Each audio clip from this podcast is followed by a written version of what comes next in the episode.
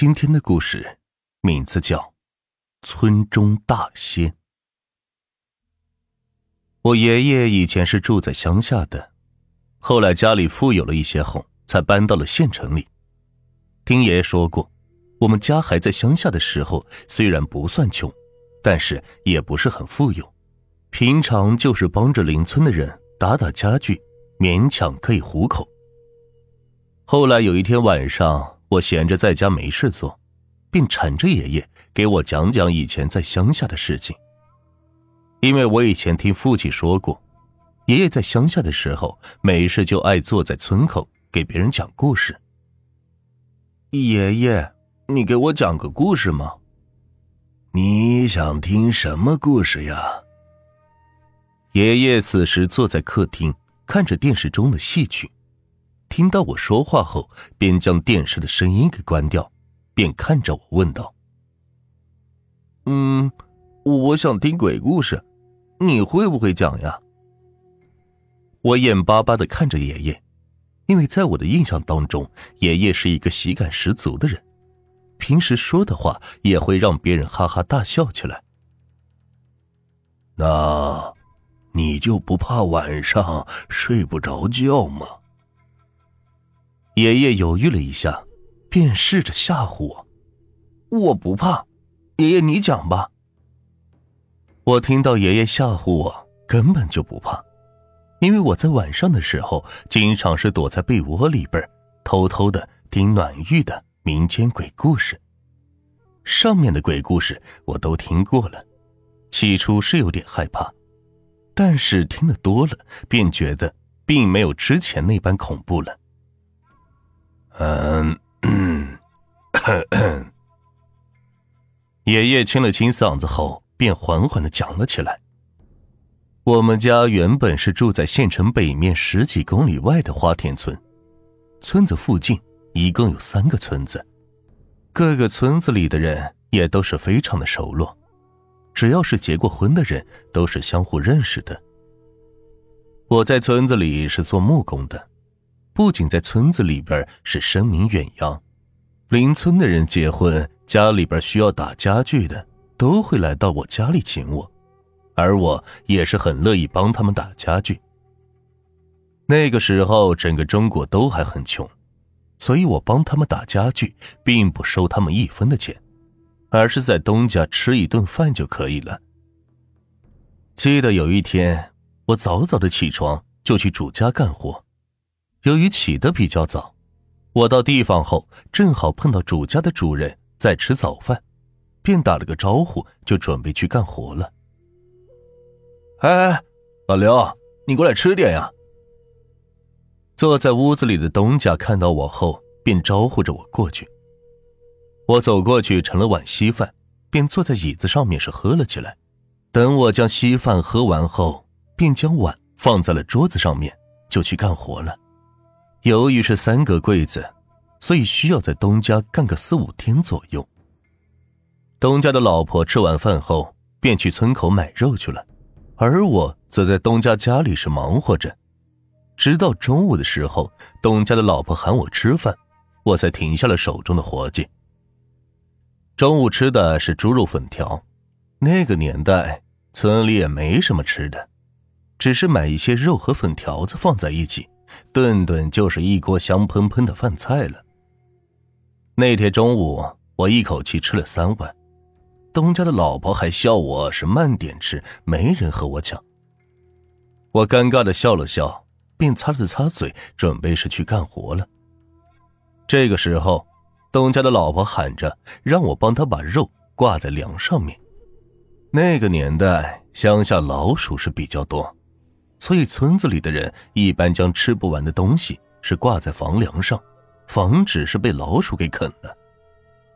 当时我接过东家老婆递来的篮子，就挂在了梁上。再次询问后，得知没事后，便去干活了。直到傍晚的时候，我听到东家的老婆在厨房里是破口大骂。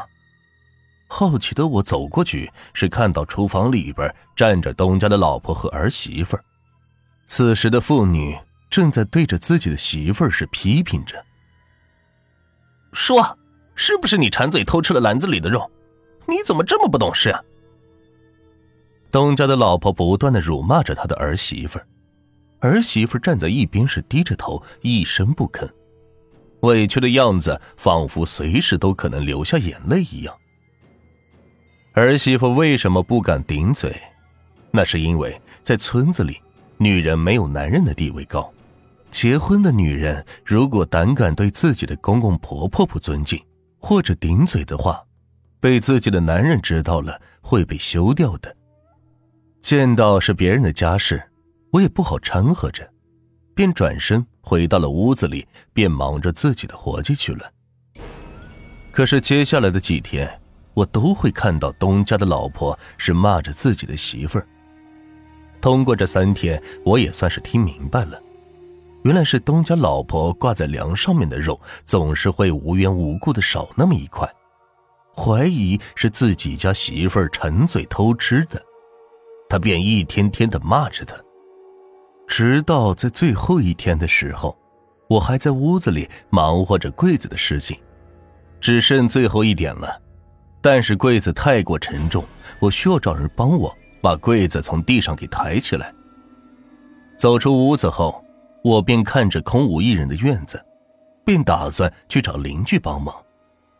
可是当我走到了厨房的位置的时候，却听到了一个奇怪的声音，仿佛是有人在舔嘴巴一样。疑惑的我是悄悄的走到了厨房的门口，想要推门进去，但是手摸在门上后。我意识到不妥，如果厨房中的人真的是东家的儿媳妇儿，那被我撞到了，岂不是很尴尬吗？想到这里，我便在纸窗上是挖了一个小洞，便将头是贴在了上面。等到我看清楚里边的情况后，我便觉得自己双腿发麻，站在原地是不知所措。因为我透过小洞看到厨房里边并不是东家的儿媳妇而是一条黑色的狗和一只黄鼠狼。此时，黄鼠狼站在狗的背部上面，正用爪子是勾着半空中的篮子。只见这个时候，大黑狗是慢慢的直立了起来，而它背上的那只黄鼠狼也抓着绳子，顺着绳子爬到了房梁上。惊人的一幕是出现了，在梁上的黄鼠狼此时非常人性化的将绳子给解开，慢慢的放了下去。等到篮子落到地上后，便见到那只大黑狗就扒开盖在篮子上面的白布，并叼起一块肉放在了地上。随后，黄鼠狼慢慢的将篮子给拉了上去。我看到这一幕后，腿就麻了一下。失去平衡的我是狠狠的趴在了纸窗上面，将纸窗撞了个窟窿，我的整个头都是伸到了厨房里。此时正在叼着肉的大黑狗看到我后，又看了看那只黄鼠狼，只见黄鼠狼是立起身子对着我挥了挥爪子，随后便见到那只大黑狗朝着我是狂吠起来，嘴中的猪皮此时也掉在了地上。大黑狗是冲着我叫了几声后，便朝着我跑了过来，而那只黄鼠狼则趁机叼起地上的猪皮，就往屋子里的小洞内是爬进去，很快就消失了踪影。此时的我被大黑狗咬到了肩膀，我想挣扎着站起来，却被大黑狗给拉到了厨房里。我见自己再不反抗，就要被大黑狗给咬死了。就在我站起来抓着大黑狗的尾巴后，便听见身后传来了惊呼声。我转身看到了东家的儿媳妇儿，此时的我是非常的窘迫，因为此时的我抓着大黑狗的尾巴，而大黑狗则趴在地上是呜呜的低叫着。我也不便过多的解释，招呼着东家的儿媳妇儿帮我把柜子从地上抬起来后，便离开了他们的家。后来听说他们家的肉总是丢失，直到现在都是不敢存肉了。知道这件事情的我，犹豫着是不是要将那天看到的事情告诉东家，但是想到黄鼠狼报复性极强，还是忍着将这件事情埋在了自己的心里。直到我搬到县城里，那户人家的肉依旧会是被黄鼠狼和大黑狗继续叼走。